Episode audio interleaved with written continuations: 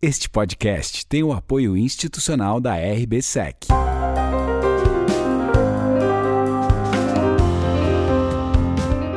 Podcast Bate-Papo com Felipe Ribeiro, o único podcast de FIIs, CRIs e securitização.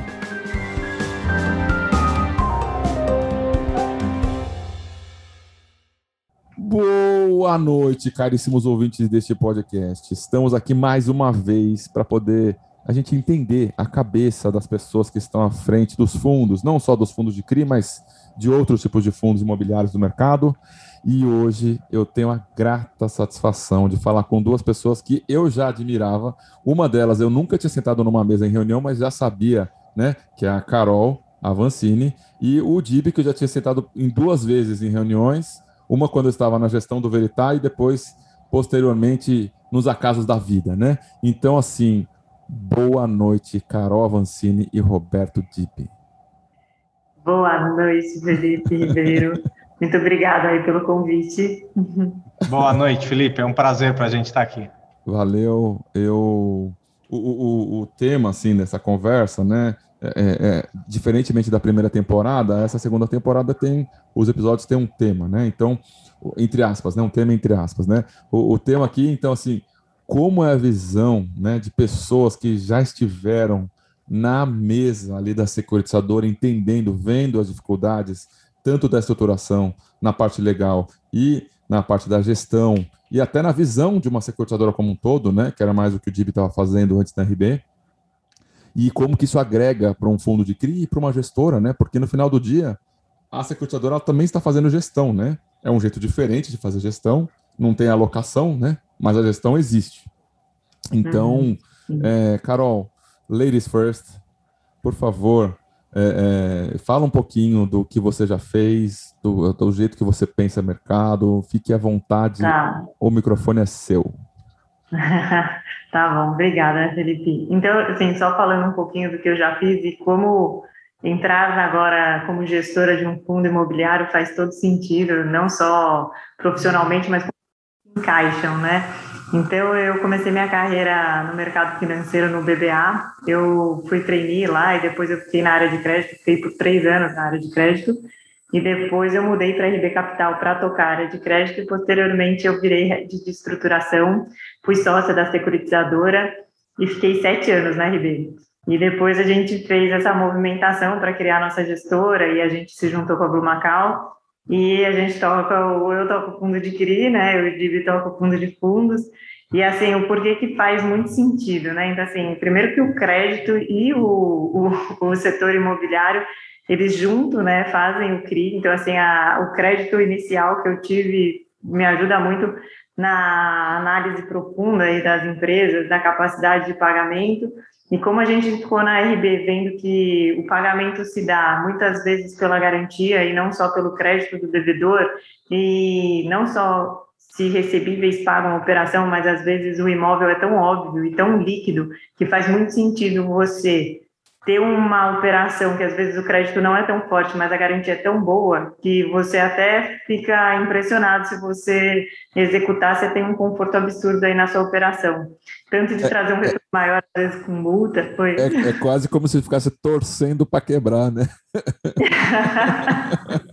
tem alguns casos impressionantes, assim, né? Pela RB Capital aqui, hoje a gente está com um fundo mais hybrid, a gente não, não, não ainda não, não, não tem tanto esse esse viés. Mas o, na RB Capital, como a gente era uma é uma é securitizadora, né, e a gente trabalhava com todos os tipos de operação, a gente conseguia ver que algumas operações, assim, você sabia que o crédito ele talvez não fosse suficiente, mas a garantia assim era incrível e que a gente fazia uma conta que deixava uma um, um, assim um conforto absurdo aí é o que você falou às vezes o credor ele quer que as coisas deem errado porque ele ganha uma multa, ganha aí mais juros sobre juros e aí vai e faz, consegue fazer o pagamento total da, da, da, da, dívida, né? Então, assim, acho que isso é um pouquinho aí do que, do que a gente fez. Acho que olhando um pouco do lado da securitizadora, que foi muito importante, que eu acho que, assim, hoje é o que mais, mais aplica.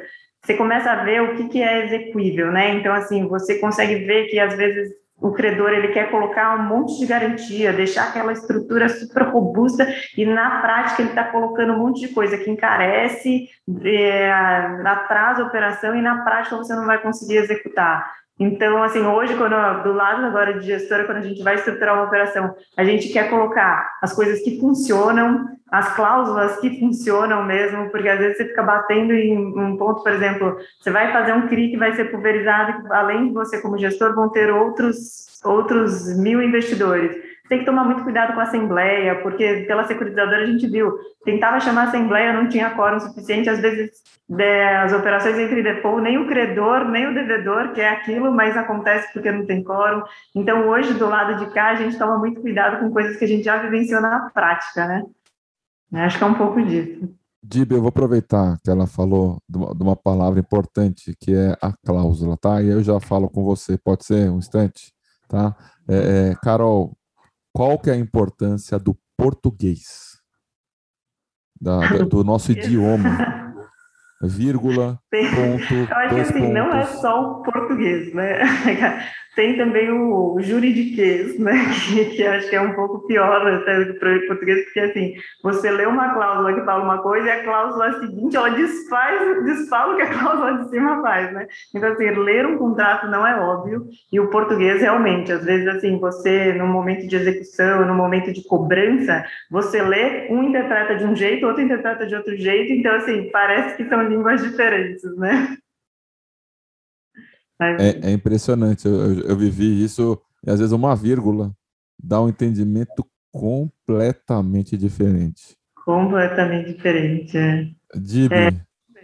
Então, assim, isso que, que a gente consegue ver, assim, isso, isso é difícil, falar que é do lado do gestor agora a gente consegue mudar.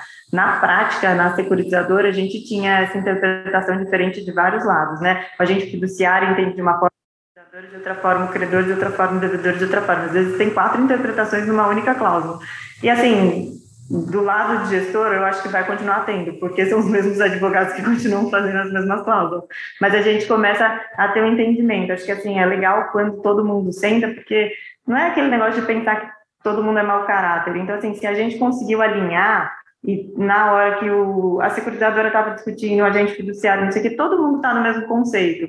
Então, você vê assim que quando foi uma operação bem estruturada, de uma forma pacífica, que todo mundo conseguiu entender o documento, na execução diminui um pouco essas diferentes interpretações, né? Mas concordo que o português ele dificulta muito, às vezes a gente no, no na execução ter um alinhamento de, de, de compreensão da cláusula, né? Cada um entende de uma forma. Isso aí. Roberto Dime, por favor, conte-nos um pouco da sua história e, e, e, disso tudo aí que a Carol já fala um pouquinho. Fala aí, como chegou aí, meu amigo? Legal, cara. É, bom, é, a, minha, a minha carreira, ela, ela, ela é, começou no, no mercado de ações aí, acho que desde desde a da, da, faculdade eu sempre fui muito ligado com é, investimento em, em ações, é, velho investing sempre foi uma, uma, uma, uma religião ali para mim, então saindo da faculdade eu fui trabalhar em um fundo long only, long short é, de ações, é, na época, o, o, mercado de fundo imobiliário estava começando a nascer é, e eu já gostava bastante. Eu, eu, acompanhei esse, esse nascimento do mercado. Eu até, eu até brinco que a gente está vivendo um renascimento do mercado aí, com quase é, 50% dos investidores que atualmente estão no mercado de fundo imobiliário hoje tendo chegado a menos que um ano, né? Então é, é engraçado porque várias das dúvidas que permeavam o mercado lá quando eu comecei a minha carreira é, na Claritas, elas estão ressurgindo, assim, com muita gente tendo que aprender como é que funciona o mercado, quais são as pegadinhas, o que, que é o que, que é de conhecimento, assim, então é, é, é muito bacana isso. Então, para passar toda a experiência que eu tive lá na Claritas, em fundos de ações, onde eu aprendi a fazer trading, a, a, a analisar a empresa e, e fazer pitch, eu fui trabalhar na GLP, a GLP é uma empresa de, de, de, de galpões, é a, é a, principal dona de galpões do, do mundo, é, é, a segunda maior do mundo, é a principal no Brasil. Tem alguma coisa a ver com a LG? Com a, com a LG? É, não. Não, não. É, GLP se, é, é, vem de Global Logistic Properties. É, é uma empresa de Singapura, ela, era, ela começou como uma investidora do GIC, hoje ela, ela é uma empresa fechada, é, os principais investidores é o governo chinês e alguns outros fundos, como o Family Office do, do dono da, da, do Alibaba, né? É, então é uma empresa gigantesca, eles têm é, 5 milhões de metros quadrados de galpão aqui no, no Brasil, comprou a BR Properties, comprou a Prosperitas, e lá eu entrei quando eles tinham acabado de entrar no Brasil, foi bem legal, porque deu para passar por todas as fases, conhecer bem tijolo, então acho que quando a gente fala que a gente conhece tijolo é realmente conhecer o detalhe, passando por todas as fases, desenvolvimento, locação, é, algumas crises, e, e, e, e eu fiz a minha carreira principalmente ali na GLP, passando até diretor de investimentos, CFO, e aí depois eu fui para a RBSEC, lá na RBSEC a gente estava reestruturando toda, toda a área da securitizadora, criando é, instituições separadas, é, arrumando melhor a estrutura para preparar para a venda que foi feita é, no, no começo desse ano. Então agora a RBSEC ela está separada da RB Capital, né? A gente não não não estava lá quando teve isso, mas a gente passou por toda, todas essas etapas aí de preparar, arrumar os processos. E eu lá o que eu fazia como é. a gente, um sai, o outro vai atrás, né? a gente é irmãos aí de jornada, né, Felipe? É isso aí, é isso aí. E aí, bom, na RB é, eu, eu era responsável pela gestão dos fundos é, e gestão da tesouraria é, e de desenvolvimento de produtos. Então, o que a gente fazia, como você falou, é o dia seguinte do CRI, né? Então, o, o, o CRI ele tem duas etapas. A primeira etapa é, é a estruturação do CRI, que é o, o, o papel onde a Carol brilha e acho que é das melhores pessoas do mercado, sem dúvida nenhuma, para falar de estruturação de CRI e, e, milhões de documentos jurídicos que eu não tenho paciência para ler nem 10% e, e, e, várias pegadinhas e vários, vários detalhes é, que, que tem para você nascer o CRI para você comprar um crédito e, e, vender um passivo, vender o CRI no mercado, e depois que esse CRI está pronto, é, ele é como se fosse uma empresa. É, você tem é, um fluxo entrando do crédito que você comprou e você tem que pagar o seu CRI, o seu passivo, né? É, você tem para cada CRI emitido uma gestão que você tem que fazer, inclusive com um balanço de patrimônio separado emitido para cada um dos seus CRIs, né? E aí o meu papel era fazer esse dia seguinte, então cuidar de que você recebia todos os créditos que você tinha que receber, que todas as garantias estavam em ordem, que a contabilidade estava sendo feita, que os pagamentos estavam sendo feitos, que o investidor estava sendo devidamente é, munido de informações e, e, de tudo que a gente podia dar para eles é, seguirem a vida, né? É, passado isso, é, foi um ano muito legal, de muita experiência lá, e, e acho que a melhor coisa que eu é, absorvi aí da RB foi a minha sócia, a Carolina Vancini, e outra sócia que é a Manuela Guiar, que eram duas é, executivas seniors lá na RB Capital. A gente saiu numa empreitada de inaugurar uma gestora, que chama Monetai, e, e, aí a gente é, teve uma jornada é, breve ali, mas muito rica. A gente começou um FOF, que é, é um, é, é um fundo que ainda está rendendo, acho que muito bem. É, é, a gestão continuou depois da gente, está sendo tocada brilhantemente, muito melhor do que a gente tocava, né? Então, é, é uma, é, é uma gestora. é uma gestora que tem, que tem muito, muito um futuro brilhante aí pela frente. A gente tem muito orgulho de poder falar que a gente é, colocou alguns, alguns tijolos aí no caminho dessa história, né? E aí, é, de, depois de um tempo lá dentro da, da, da da, Monetai, a gente é, começou algumas conversas com os conhecidos nossos da Blue Macau e, e, a gente acabou fazendo uma parceria, a gente foi incorporado dentro da Blue Macau e aqui a gente está tocando algumas estratégias de fundos imobiliários aí e está sendo bem divertido, né? A Blue Macau é uma casa aí grande, é um, é um spin-off da, da Blackstone no Brasil. A Blackstone é a maior gestora de ativos alternativos, tem 560 bi de dólares sob gestão e aqui a gente ainda está começando, é, a gente já está com 2 bi de reais sob gestão e, e a ideia é ser um, é uma gestora multi-riscos. Então, a gente tem fundos de private equity, de imobiliário, fundos é, com um risco mais controlado e tal, e uma, uma uma gama de produtos aí que a gente acha bem interessante. E acho que, é, perguntando qual é a nossa cabeça, né? A gente, basicamente, a gente tenta trazer toda essa nossa experiência e, e, e o que formou a gente de vários lados que a gente já passou pela mesa na hora de escolher os ativos que a gente coloca para dentro e, e, tentar trazer um, um risco e retorno diferenciado para o investidor, né?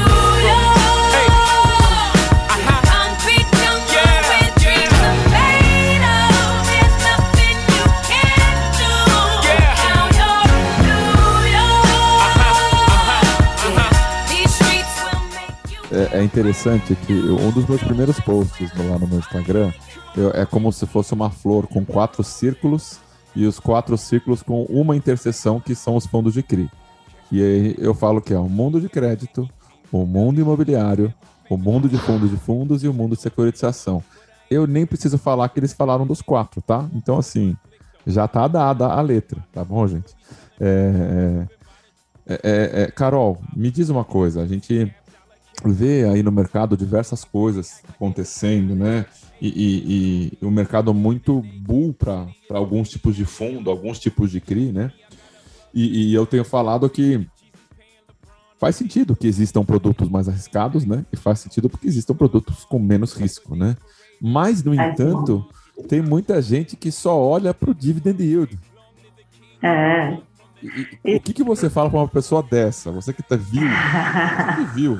Eu acho assim complicado você, porque realmente entra todo mundo no mesmo layer, né? Então assim, as pessoas que estão adquirindo fundos imobiliários, às vezes elas não têm essa ciência do que é risco e retorno, que foi o que o Diva acabou de falar, né? Então, assim, a gente toma muito cuidado, por exemplo, quando a gente faz um, um, uma operação de CRI, que a gente faz toda a estruturação, a gente tem a nossa taxa é, não tão elevada, porque a gente sabe que a gente não está com um risco de crédito tão elevado também, ou o risco da própria garantia tão elevado. Então, assim, é, às vezes o investidor pessoa física, ele tem uma dificuldade em interpretar o que é um fundo high yield, o que é um fundo high grade, e, e precificar isso da forma correta. Então, às vezes, por exemplo, muitos fundos high, high yields agora no mercado atrelados, tem muito papel atrelado de GPM, estavam pagando muito. E tem algumas pegadinhas aí no mercado que fundo de CRI também não é nada óbvio assim.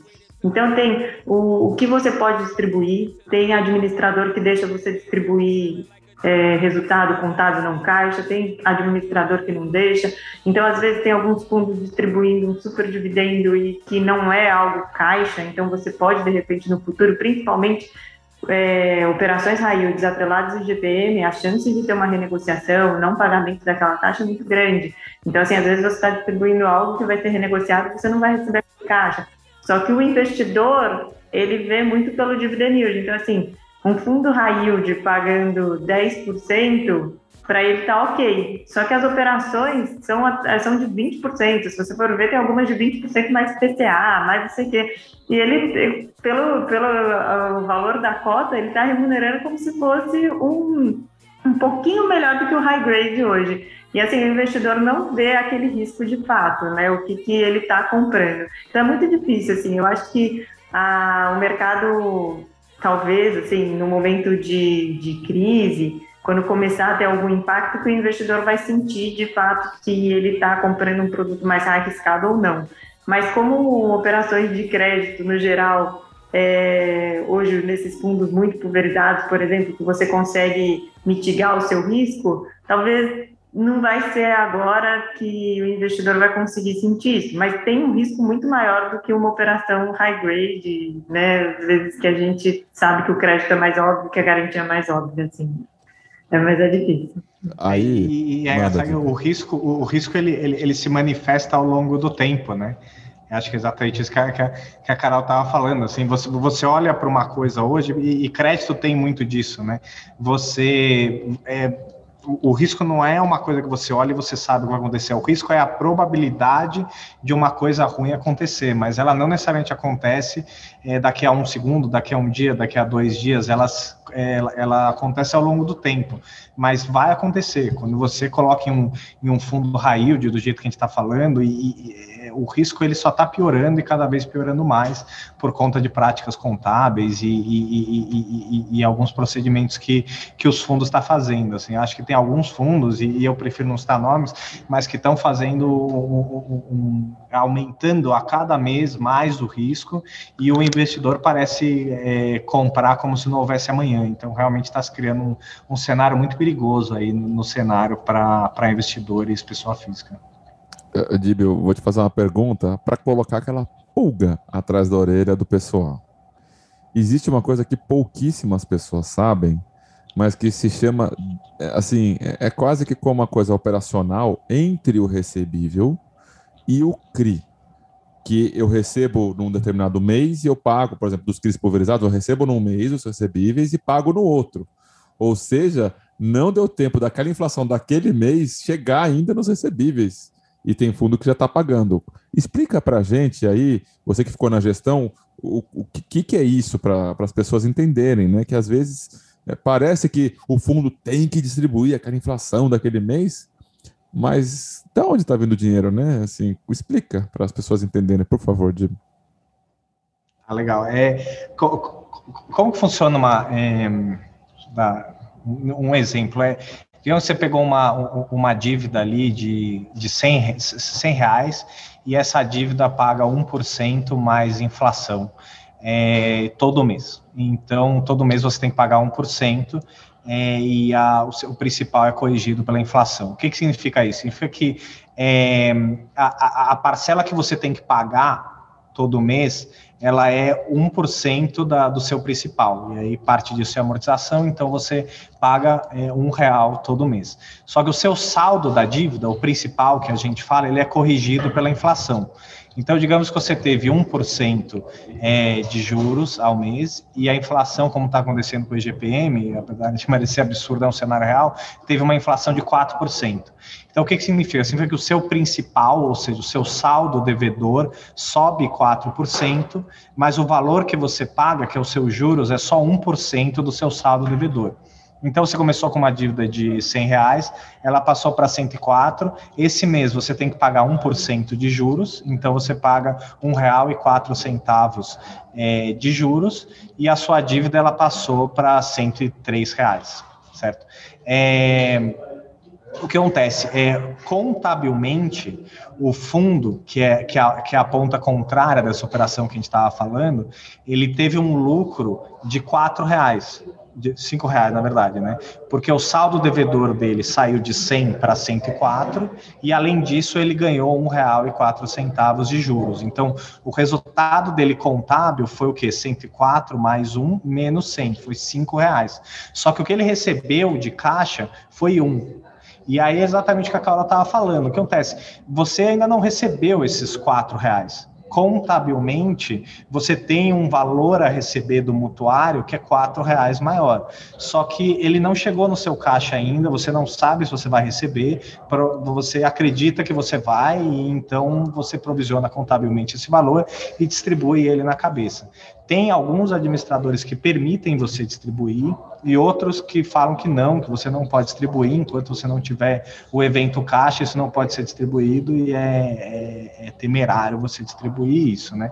Outros falam que tudo bem, porque provavelmente você vai receber aquilo, então, contanto que você tenha algum caixa para distribuir, você pode distribuir, né?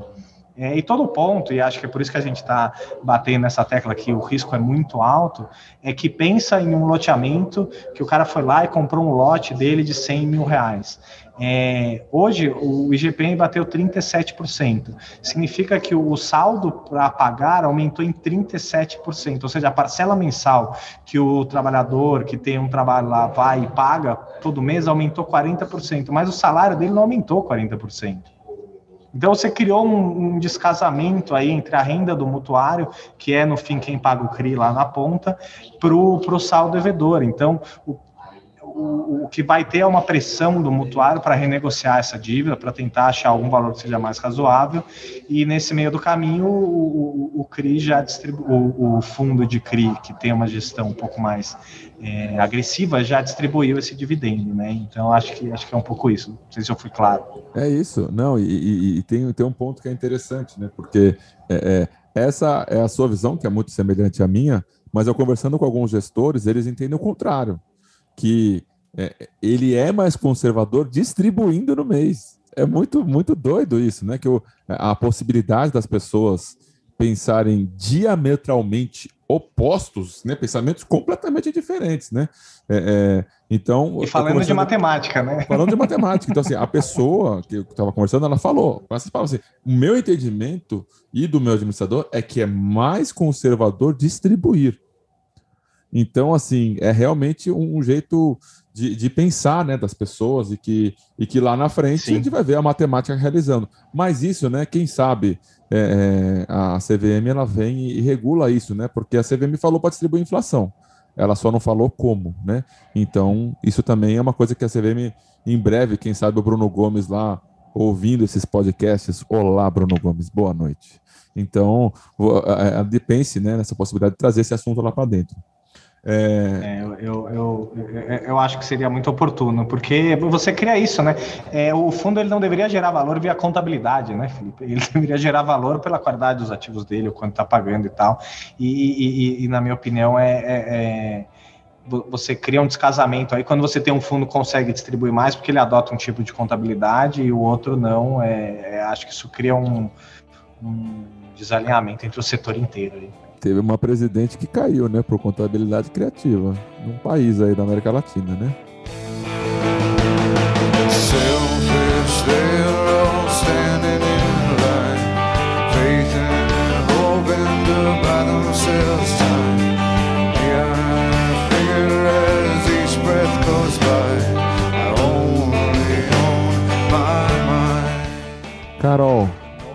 Na sua visão, né? Você que é uma pessoa que esteve ao lado, eu, eu gravei o podcast com a Flávia, e eu falei assim, Flávia, eu, eu não entendia quando aqueles atores que estão do lado de outros atores mais antigos que ele falam, ah, era meu sonho estar do lado desse ator. Eu achava até que era meio fake, assim, né? E aí, quando eu tive lá trabalhando com ela e depois gravando o podcast, eu senti isso, assim, né? Estar ao lado do, de uma all-star, é. né? Do, do mercado, né? É. Então. É você que, que foi lá, né, assim, realmente o, o braço direito lá e, e, e, viu o mercado sendo é, realizado ali na sua mão também, né?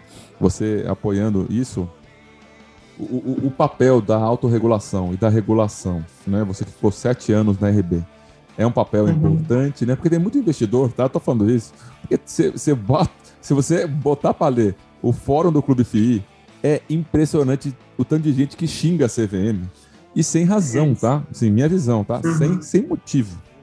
Qual que é a sua visão do tanto da Ambima, o autorregulador, quanto da CVM e como que eles tão, tão, estão colaborando efetivamente para o crescimento do mercado? Eu acho que o, o, ponto assim é que a gente do lado de estruturação a gente tinha um conflito muito grande assim por exemplo às vezes tinha algumas operações muito óbvias mas você não conseguia enquadrar ela no, no para fazer um CRI né então, assim, você vê o mercado é muito criativo, né? Então, para enquadrar uma operação de CRI, você começa a formar um, começa a criar empresas para fazer uma alocação, você que começa a criar o contrato tampão, por exemplo, você começa a criar estruturas criativas que com certeza você vê quando estava fazendo a norma, não consegue prever toda a criatividade do mercado, né? Então a norma fica, você fica falando, ah, essa norma é ruim, é o que você falou, né? Os investidores olham e falam, não, olha o que a CVM está fazendo, olha o que a Bima está exigindo só que, assim, do lado do regulador é muito difícil ficar prevendo toda a criatividade do mercado. Eles fazem algo simples e depois você vai vendo que o mercado vai falando, igual quando a CVM saiu com a, com a norma de securitização, aí no, nos, nos fóruns com a securitizadora, os securitizadores falavam assim, os absurdos que aconteciam, e a CVM falava, nossa, mas eu nem sabia que era feito assim. Então, eu acho que, assim, parece que a CVM algumas vezes não está é, abrangendo o que o mercado precisa, mas na verdade é porque a, a CVM não consegue prever tudo que o mercado realmente vai inventar.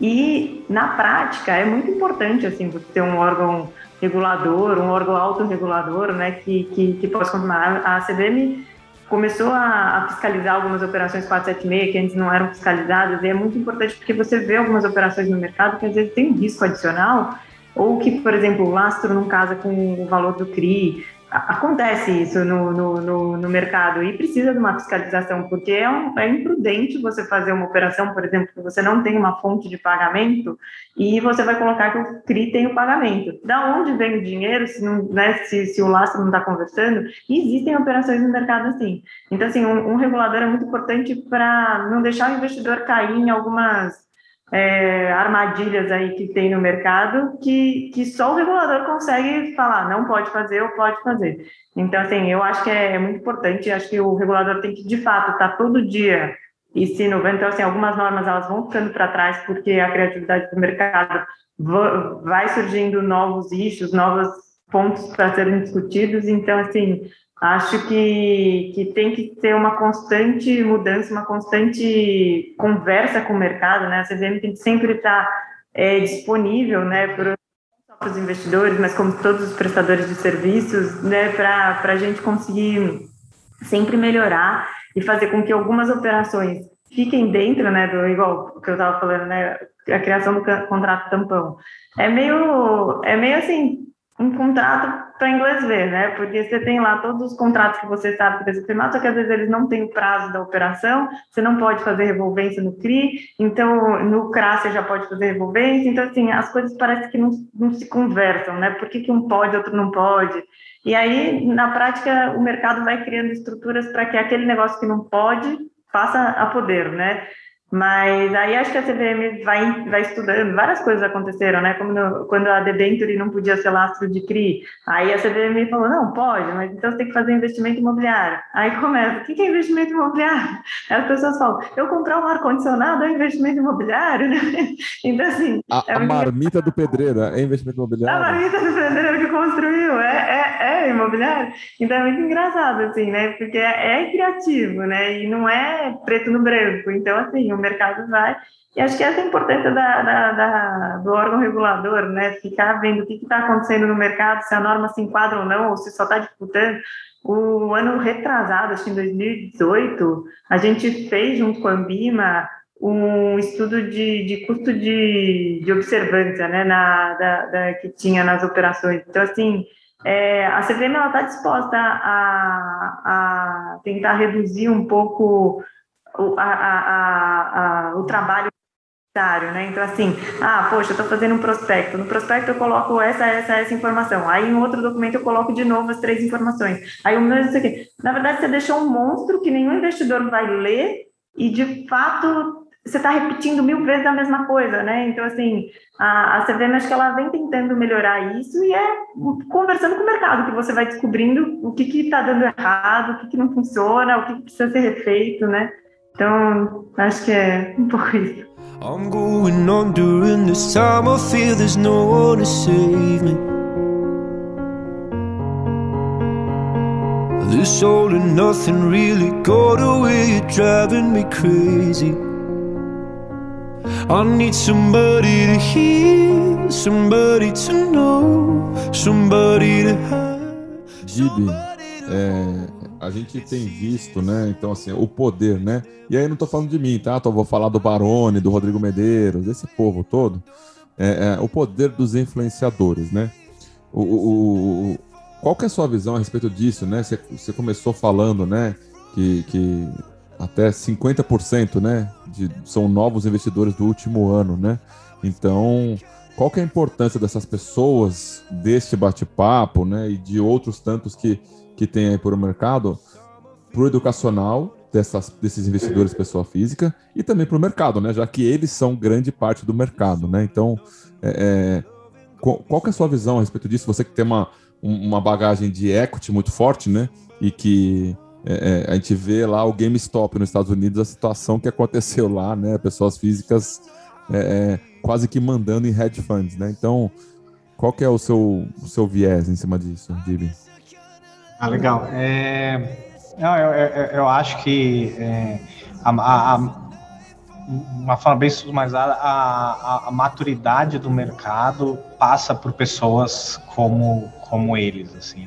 E como você também. É, acho que são, são, são pessoas que tentam é, é, fechar o gap entre o que, que é toda essa complexidade do mercado imobiliário, do mercado de investimentos, e a pessoa que acabou de sair do CDI e está começando é, a aprender. Eu acho que é, vocês prestam um serviço extremamente importante e, e, um serviço sem o qual o mercado não vai evoluir e vai continuar sendo ineficiente, vai continuar não sabendo processar informação e processar risco. Então, é, a gente fala que a gente tem sempre horário aberto para para quem quer que seja, a gente acha que é muito importante esse trabalho que vocês estão fazendo e, e, e tudo que a gente puder fazer para participar, a gente, a gente vai fazer de, de, de, coração aberto.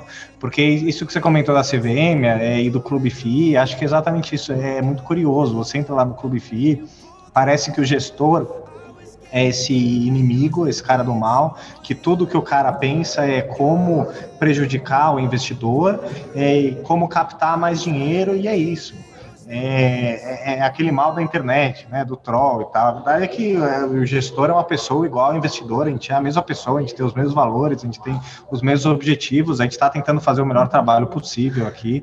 E, e, quanto mais você vai conhecendo, você, você começa a desmistificar as coisas, começa a entender por que os motivos estão tomados, é, por que, que cada coisa foram feitas.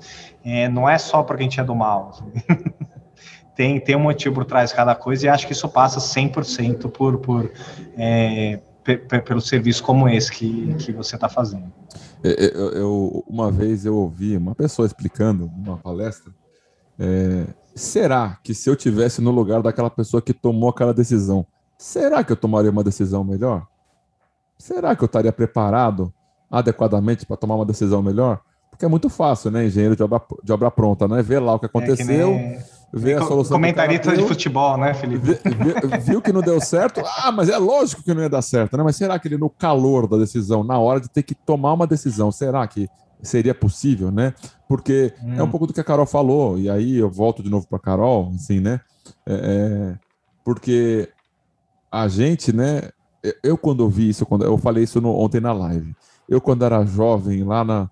Eu estava fazendo técnico hotelaria, aí me colocaram lá qual que era o, o, o recurso mais escasso na Terra? É colocaram tempo. Eu falei, isso é balela, imagina. Eu pensei, eu, sem dinheiro, né? O recurso mais escasso é dinheiro, né? Imagina, tempo. Tempo tem de sobra, né? E aí hoje eu estou nessa condição, né? Às vezes tem que trabalhar até as 10 da noite, até as 11, trabalhar num sábado, num domingo, feriado, às vezes. É, porque o tempo não deu conta né, de fazer análise e fazer o roadshow e mostrar o fundo e, e, e montar, gravar podcast, né? Então, é, é, aí, assim, Carol, né? Você que sentou ali na cadeira da estruturação durante tanto tempo, é possível, né, uma, uma, uma pessoa fazer 50 operações ao mesmo tempo? Não é, certo? Sim, é, é, é humanamente é. impossível, certo? Então, é, é. qual que é a importância da qualidade das pessoas que estão sentadas na cadeira da estruturação de uma securitizadora e que essas pessoas também ganhem dinheiro, né? Porque é importante que essas pessoas ganhem dinheiro também, porque elas também têm família, também querem prosperar, né? uhum. né? Então, é, é, é, o, o Dib trouxe esse assunto e eu estou vindo na mesma linha, né? Então, qual que é essa importância dessas pessoas, né? É, terem capacidade técnica? Você que ah, tocou uma área ali durante bastante tempo. É, não, é, é, muito importante, assim, não só o que você falou, assim, é desumano, né, você tocar 50 operações em conjunto. Então, assim, o que, o que acontece, né, na prática? É, o, o, a securitizadora ela tem um número limitado né, de analistas de estruturação e é difícil você falar, ó, oh, agora vamos ter 50 operações, mês que vem vamos ter 10, porque a, o mercado é um pouco do que você estava falando, né? É, a gente, o mercado ele tem janelas, né? Então, assim, tanto para fundo imobiliário quanto para CRI também é, se comporta da mesma forma, né? Então, assim, quando os investidores eles estão dispostos a comprar papel, talvez não seja o momento que os devedores estão dispostos a fazer dívida e vice-versa. Então, há uma briga aí de mercado. Então, tem mês que, de fato, você tem 50 operações e tem mês que você tem 10 operações. E, é, e, e, como não tem uma constância né, na quantidade de operações, mas eu vejo que tem aumentado bastante o volume de operações, a tendência é que as securitizadoras, outros prestadores de serviço, acabem precisando de mais mão de obra. Mas a importância de você ter uma equipe bastante qualificada numa securitizadora, não só, por exemplo, na parte de estruturação, vou falar um pouco de estruturação, depois acho que o Jim pode falar melhor na parte de gestão, mas na parte de estruturação, tem alguns, alguns pontos muito sensíveis, assim, por exemplo, na, na, na, no, no, na fórmula de cálculo do, do PU do CRI. Não existe um padrão. Cada operação vai ter uma forma de cálculo. Então, assim, se você não tem uma pessoa qualificada para entender aquela fórmula e, de fato, escrever o que, que você está recebendo do lastro, você tem um, um, um CRI descasado. Você tem um CRI que tem, de repente, por exemplo, já aconteceu de ter operação que tem um pagamento em IPCA com três meses de descasamento, você faz o CRI com dois meses de descasamento. E aí você vai perceber só no dia a dia e tem que chamar a Assembleia para fazer uma alteração. Assim, tudo, tudo deixa o mercado que não é óbvio, não é um produto óbvio, deixa o mercado mais complexo, né? Então, assim, você ter uma equipe qualificada, juridicamente, por exemplo, o que a gente fala, né? É, de repente eu vou colocar uma garantia lá que são vários imóveis para executar. Tem, tinha operação antigamente que falava que ia executar todos os imóveis juntos. É assim, impossível, sabe? E aí é. é não, tem nem como, né? Não tem nem como. Não, não tem, nem como. como. Nem pode. É, então assim, é importante você ter juridicamente alguém que entenda muito daquela operação para saber o que funciona e o que não funciona. Na parte de fluxo, você tem que ter alguém que entenda o, o, o, o cálculo, entenda o que está sendo recebido e reflita o que vai ser pago.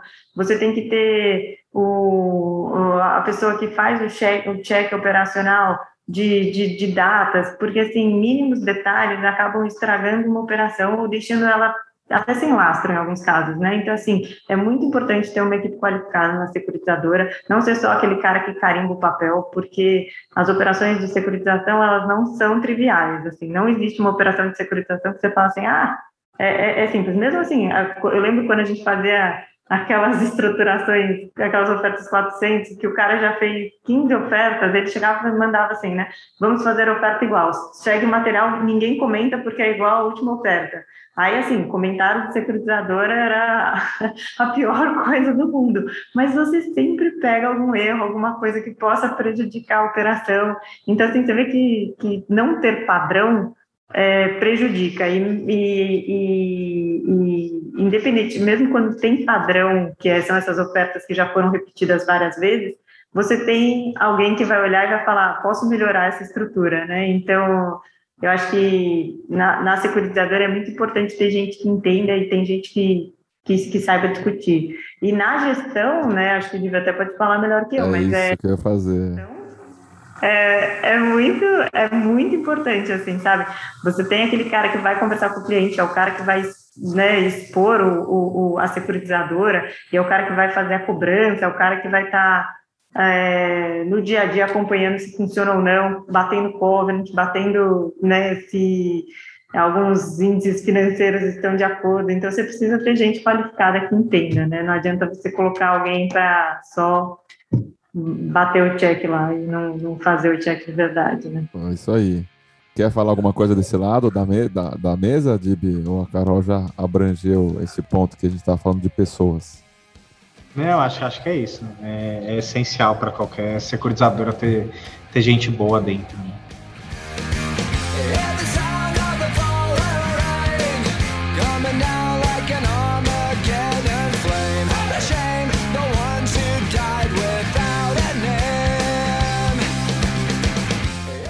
Dib, vou aproveitar então aqui seus last minutes, ok? Então, fala pra gente um pouco de da sua visão de que, acontecerá, né? É óbvio que daqui a cinco minutos pode acontecer alguma coisa que vai mudar tudo, mas com as informações que temos agora, é, qual é a sua visão a respeito de fundos imobiliários, fundo de CRI, FOF, fundo de laje, corporativo, algum setor que você quiser falar, é, dê o seu, o seu chute.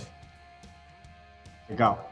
É, no, no momento, é, eu estou mais otimista com é, dois setores em particular, os setores de é, os dois de tijolos, é, logística, eu acho que desde, desde o começo do, do ano teve uma queda irrelevante no setor como um todo, e ele criou algumas janelas de oportunidade é, bem interessantes na nossa visão. Acho que o setor logístico como um todo ele passa por uma, uma, uma, uma onda, assim, é, muito benéfica que, que acaba beneficiando o setor como um todo, né? Que é essa questão do e-commerce é, como a gente fala, ela é, um, é, ela é um crescimento que ele vem de rouba-monte. Assim. Então, é, parte do varejo que antes era é, feito de forma física, nos brick and mortars da vida, está começando a ser feito em é, operações de e-commerce. E para e-commerce você precisa de logística, você precisa de quase três vezes o espaço que você precisaria de uma loja física. Né? É, é inevitável que isso vai acontecer. Hoje no Brasil a gente está com mais ou menos é, 11% de penetração do e-commerce dentro do, do varejo varejo consolidado, quando você pega um país como China, já estamos falando de 40%, 45%. Então, isso vai acontecer, isso aconteceu no mundo inteiro, é, e é uma, uma tendência que vai beneficiar todo mundo. E, e, e, e, é lógico, quando você tem uma tendência dessa, dessa, dessa magnitude, alguns fundos se beneficiam mais que outros. Então, a gente está bem focado em fundo que tem exposição a e-commerce, que diminui qualquer risco de vacância que tem. Acho que um exemplo claro aí é um fundo que a gente estava, que é o, é o LVBI, que você teve uma vacância, em seis meses eles conseguiram locar para um, é, para a Magazine Luiza a um preço maior do que estava antes. O que isso significa? De novo, quando a gente estava falando daquilo de risco, por que, que é melhor você estar em um ativo que é, é, tem uma melhor qualidade do que o ativo B? De novo, é sempre risco. Risco é sempre risco. O que acontece? Se esse cara sair, você tem uma probabilidade maior de que o ativo melhor vai ser locado mais rápido do que o ativo pior. É, em, em, um cenário onde o e-commerce tem uma demanda para todo lado, quanto mais exposto ao e-commerce, menor é o seu risco de vacância e mais você tem, é, você consegue surfar essa onda. Então a gente acha que vai ter uma valorização relevante aí nesse setor é, e eu focaria principalmente nos fundos que estão linkados a e-commerce e, e, que estão cada vez é, tem algumas oportunidades aí muito interessantes que estão é, com é, alguns ganhos de capital, melhorando muito a qualidade do portfólio, tem é, tem bem é, fundos bem interessantes aí no mercado que a gente gosta. Outro setor que a gente está, que, que, eu estou bem otimista é o setor de lajes corporativas, é que ele está bem descontado aí para o mercado. Hoje você está conseguindo comprar ativos com é, 20% do pro valor patrimonial, pagando 15 mil reais um metro quadrado em ativos que valem 22, 23 mil reais. É, a gente acha que é, a, é, o mercado ele acaba funcionando muito por notícias, né? Então, você vê notícia de jornal falando que agora todo mundo vai para o home office porque essa é a moda. O jornal tem que estar tá inventando notícia, né? Ele tem que estar tá criando conteúdo, né? É, mas o que a gente está sentindo na prática é que é exatamente o oposto. A demanda existe, ela está lá, ela é latente, é a gente que tem laje corporativa dentro de fundo, a gente está sentindo a demanda voltando e a gente acha que aí para o terceiro, quarto trimestre do ano você vai ter uma retomada boa aí desses fundos é, com ganhos aí na faixa de 20%, 25%.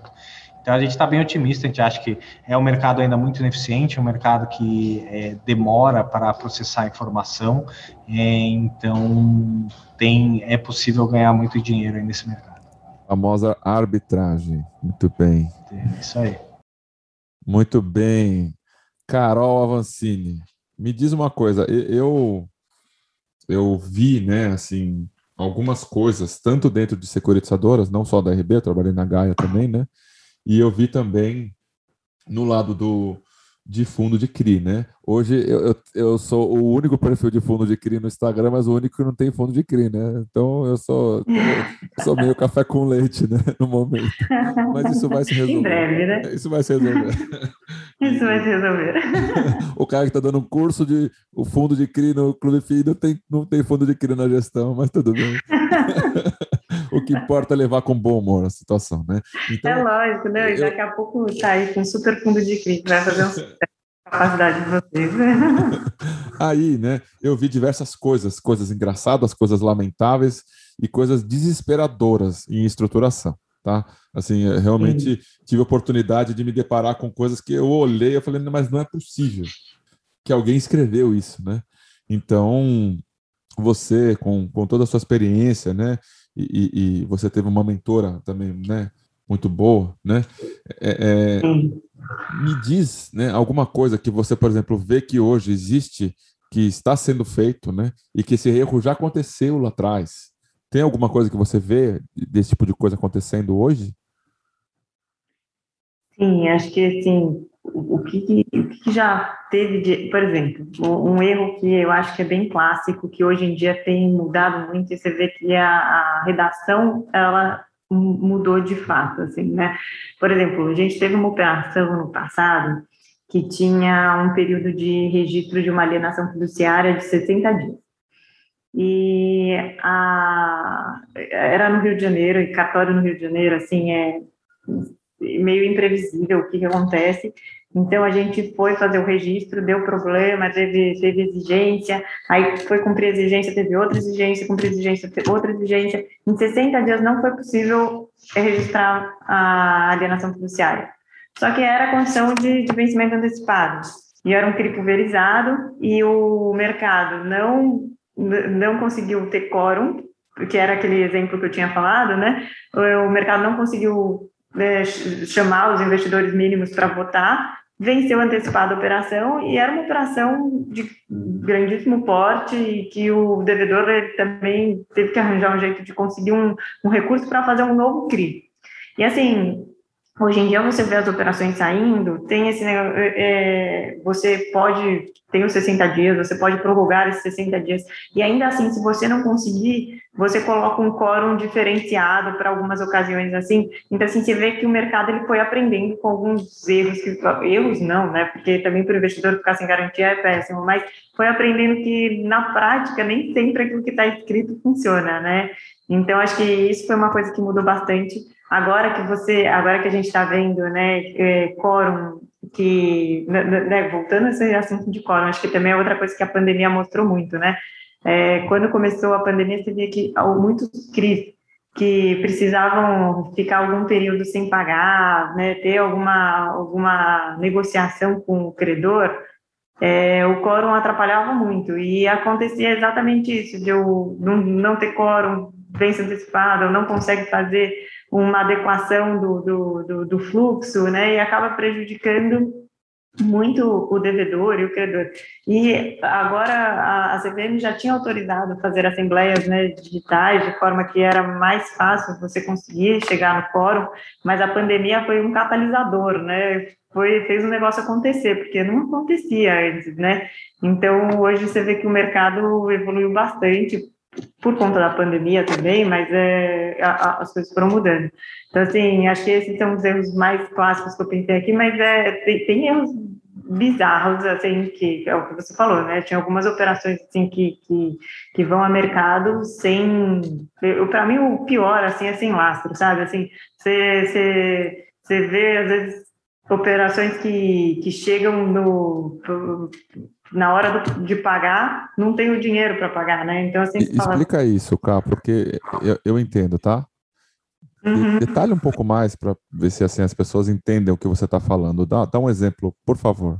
Tá, eu vou, vou dar um exemplo, por exemplo, acho que o, o, o de inflação é o mais clássico, assim, né? Então, você tem às vezes um contrato de locação que ele tem a inflação index, é, vai PCA de dois, com dois, três meses de e às vezes, assim, na hora que você fez o CRI, você não, né, não, não prestou atenção e seu CRI sai com uma, uma, inflação diferente. Chega às vezes na data de pagamento, não tem recurso do lastro para pagar, porque tem essa diferença do, do, do uh, da inflação. Então, assim, tem vezes que sobra, tem vezes que falta, mas na prática o investidor não pode estar tá, é, correndo esse risco sem saber. Né? Então, assim, se for uma operação que ela tem descasamento, a gente trabalha bastante, hoje em dia, por exemplo, tem muita operação com QMM, né, que a gente chama, que é, o, o você faz o ajuste, você recebe a alocação com um, um indexador e de repente tem que pagar em CDI ou qualquer outra coisa, e o cedente da operação, ele faz esse ajuste, né, ele fala, ó, oh, eu vou pagar a diferença. Então, assim, aí o investidor ele já sabe o risco que ele está tomando, ele sabe que tem um descasamento de índice e ele sabe que, que alguém vai estar tá colocando o recurso lá para fazer a diferença. O maior problema é quando não tem essa informação para o investidor, né? O investidor compra, compra um, uma operação com risco e na prática ele está com outro risco, né? Outro dia veio uma, um, um player aí de mercado me ofereceu um CRI para comprar e estava assim, ah, contrato atípico de locação de uma faculdade no Nordeste, não sei o quê.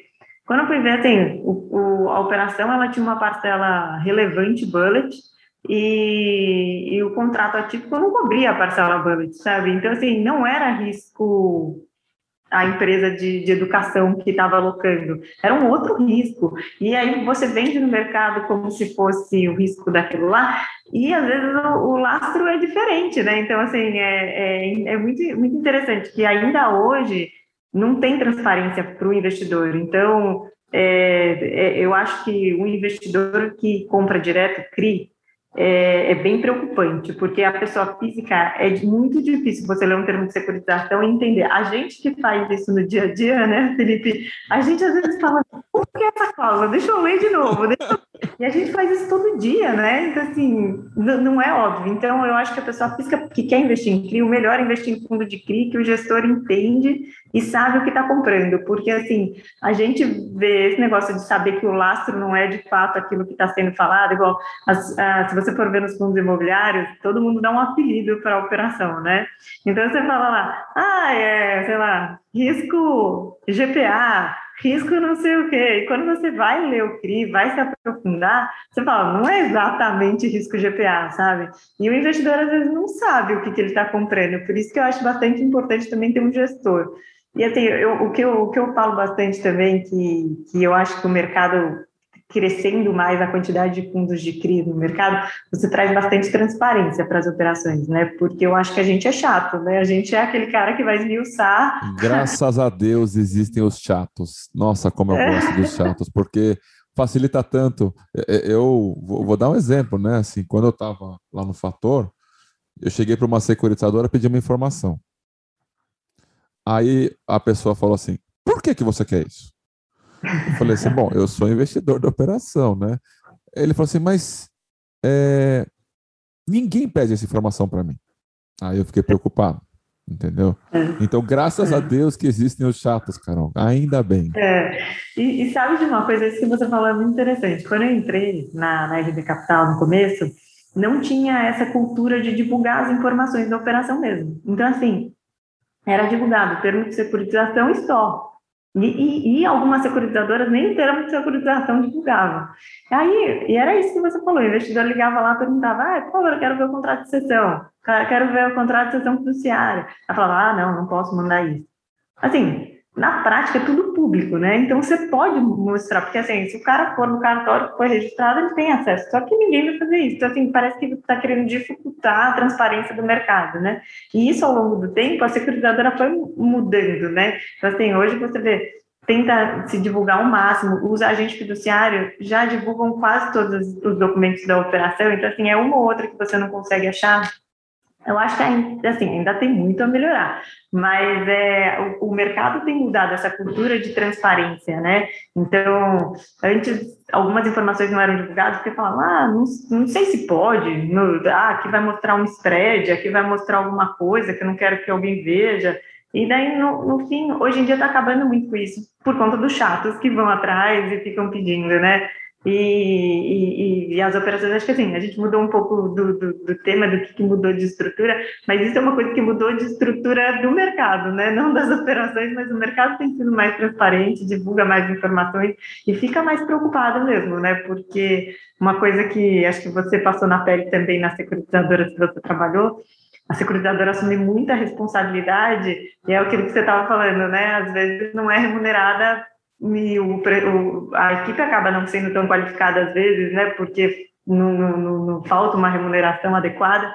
E é verdade, assim, a securitizadora responde muito por várias coisas do que, que tem nos CRIs. Esse negócio que eu falei de, de repente, ter um CRI sem lastro, né, ou o lastro descasado, quem responde por isso é tudo a securitizadora, né? Então, a importância de ter uma equipe qualificada e ter uma remuneração adequada, eu acho que faz muito sentido, né? Eu, eu me deparei com a operação, né? Então, isso aconteceu com diversas lá no Veritata, mas com uma especificamente, era um CRI BTS, né? Então, você bate o olho você fala assim, ah, é um CRI com pouco risco. É um CRI que é o contrato de locação e é só seguir o contrato de locação, né? Fazer o lastro ligado a isso. Minha amiga, eu encontrei um monstro. Eu pedi a planilha de controle da securitizadora, que óbvio que eu não vou falar o nome, estava é, é, tudo descasado há três anos. E eles não tinham soltado fato relevante disso.